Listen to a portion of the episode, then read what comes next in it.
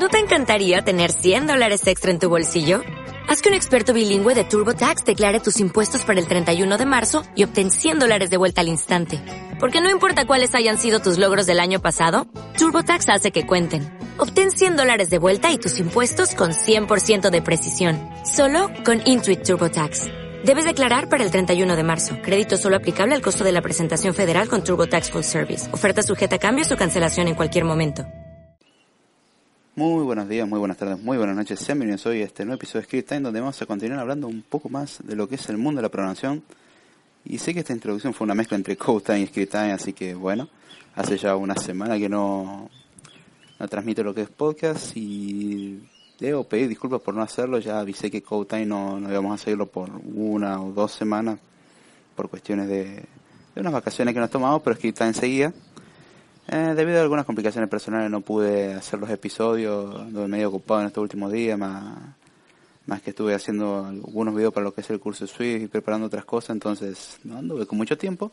Pero vamos a dejar de hablar de esto para empezar a hablar de lo que es el tema de hoy que les interesa, así que vamos a hablar de eh, el nivel universitario, si es bueno o no para lo que es el estudio y desarrollo. Yo por lo menos en el último episodio de Script Time había hablado de lo que era si era importante estudiar o no.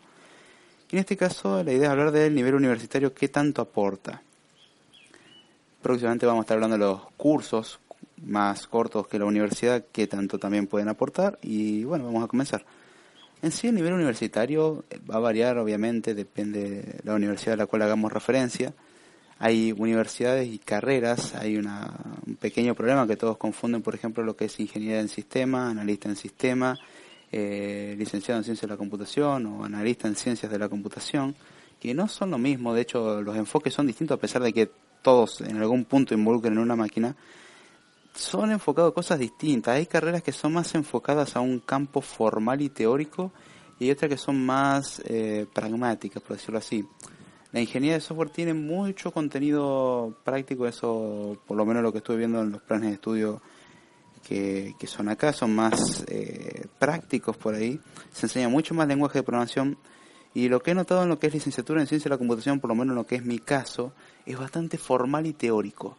la formación es muy teórica más que nada, es aprender métodos formales a un punto que puede ser molesto y de hecho al principio yo recuerdo cuando había comenzado a estudiar que era molesto ver un montón de cosas de no, yo quiero aprender a escribir código mágico que haga que la computadora haga cosas pero después de un tiempo tengo que admitir que el haber adquirido todo ese conocimiento teórico en principio fue mucha práctica hecha con teoría y papel, lo cual llevó a, cambiar la manera de pensar y eso es algo que cuesta hacer, pero es hacer un cambio de switch, un cambio de manera de pensar de los problemas, plantearlos de manera diferente a como lo haríamos normalmente. Eh, eso no es algo que uno diga se hace un día para otro, de hecho el cambio es paulatino, es de a poco, es lento, pero te das cuenta cuando llegaste o cuando ya hay una diferencia en la manera de pensar. Yo recuerdo cuando había comenzado la universidad, los problemas la planteaba de una manera muy complicada y llena de detalles y como que llegó un punto en que aprendes a eliminar muchos detalles y hacerlo mucho más general y a enfocarte nada más en algunas cosas. Aprendes métodos de demostración, por ejemplo, que eso lo reconozco mucho. Aprendes mucha matemática que muchos odian y ahí es donde, no sé si hacer un episodio hablando de este tema, pero bueno, eh, no recuerdo si lo hice de hecho, así que por eso no sé si lo voy a hacer, pero es sobre la matemática.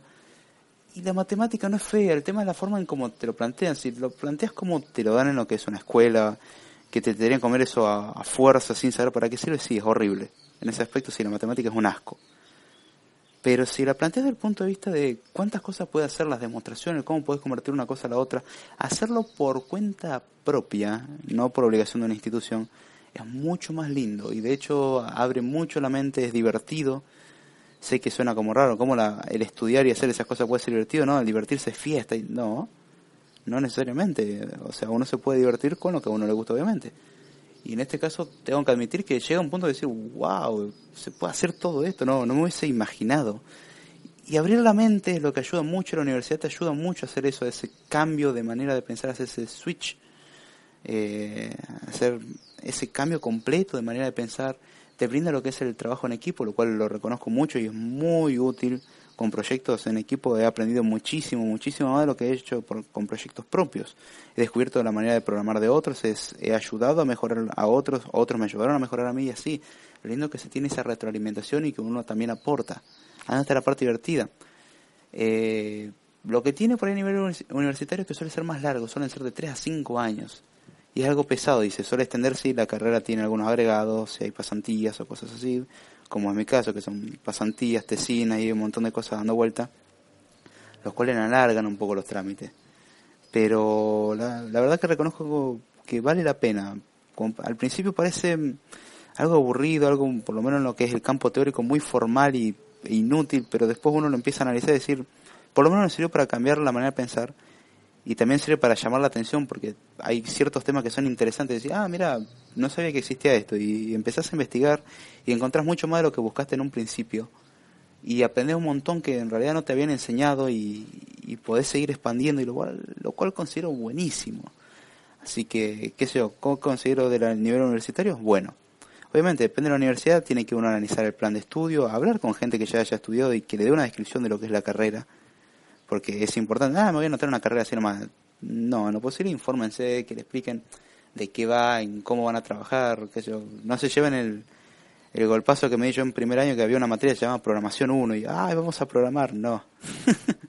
no programamos nada, era todo lógica de y cálculo proposicional y todo con predicado, ay, era una cosa loca no, no era computadora para nada y lo más cercano que toqué a programación en aquella época era un poquitito de Haskell y algo de Pascal y Dios mío, Pascal no me gustó para nada y, Haskell era un paradigma totalmente diferente a lo que yo esperaba. Yo esperaba darle órdenes a la computadora y Haskell me decía otra cosa, era como no, no, vos describí qué es lo que querés, yo voy a encargar de hacerlo por vos. Y es una forma totalmente distinta de pensar.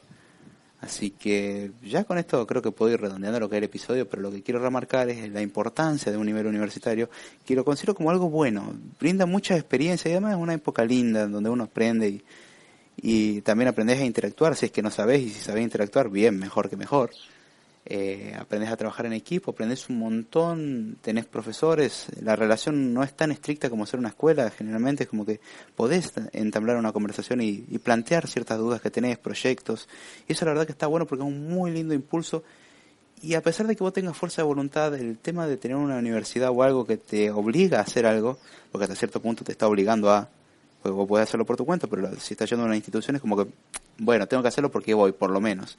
Ya es un impulso extra cosa que hacerlo por cuenta propia es como que defender mucho de tu fuerza de voluntad y tu gusto, obviamente. Así que espero que les haya gustado lo que es el episodio de hoy. En este momento voy a estar por publicar lo que es el video del curso de Swift, el nuevo video. Así que ya cuando esté publicado este episodio en internet, el curso de va a haber unas horas que va a estar publicado. En unas horas lo pienso publicar, tipo 5 o 6 de la tarde. Espero ya tenerlo listo en internet este episodio. Y voy a subir un episodio de compensación porque este sería el que correspondía a la semana pasada porque la semana pasada hice que le correspondía al anterior, sí, ando debiendo un episodio hace rato, pero espero sepan disculpar, falta de tiempo no, no pude hacerlo. Así que con esto me despido, espero que les haya gustado, si me quieren seguir pueden hacerlo vía Twitter, en arroba de vía correo electrónico davidgiordana.com, estamos en un montón de lugares para escuchar lo que son los audios y videos, tanto en YouTube como en lo que es por ejemplo SoundCloud, eh, tenemos iTunes y un montón de lugares más, iVoox, Spreaker, eh, lo único que ahí me van a encontrar tanto como David Giordano como Time Algunas dos siempre válidas. Así que donde me busquen es David Giordano o es Time No hay mucha vuelta que darle. Les deseo un muy feliz año nuevo y vuelvo a agradecer. Y vuelvo a agradecer por lo que es el. que un botón sin Vuelvo a agradecer por lo que es el, el apoyo que tuve durante el año. La verdad que estuvo muy bueno, ayudó muchísimo y así que bueno, no tengo nada más que decir. Con esto me voy despidiendo, que tengan un muy feliz año nuevo, que empiecen bien el año que viene y será hasta la próxima.